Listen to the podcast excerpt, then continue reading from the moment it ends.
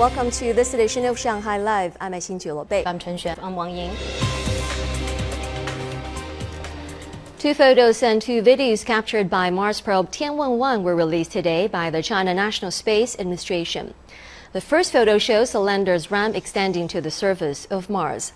The second image shows the rover's solar panels and antenna, with the red soil and rocks on the surface clearly visible. The probe also sent back a video taken by the orbiter. The country's first Martian rover established a link with the orbiting relay station and transmitted the data to Earth on Monday.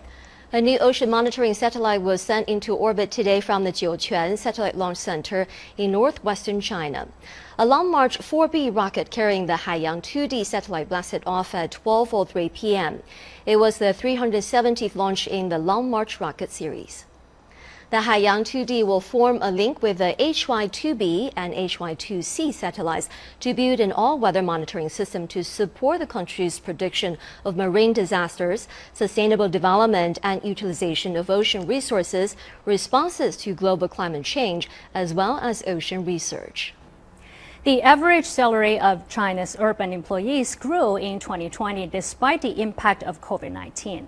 According to the National Bureau of Statistics, the real growth of average salary for urban employees in non private sectors adjusted for inflation rose by more than 5% to about 97,000 yuan during the year.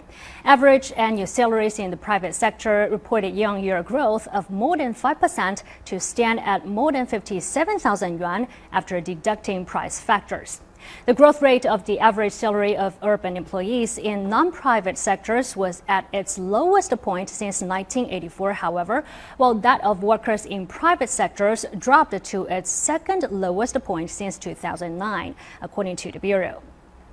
The U.S. House of Representatives yesterday voted overwhelmingly to pass a bill aimed at combating the rising anti-Asian hate crimes in the country.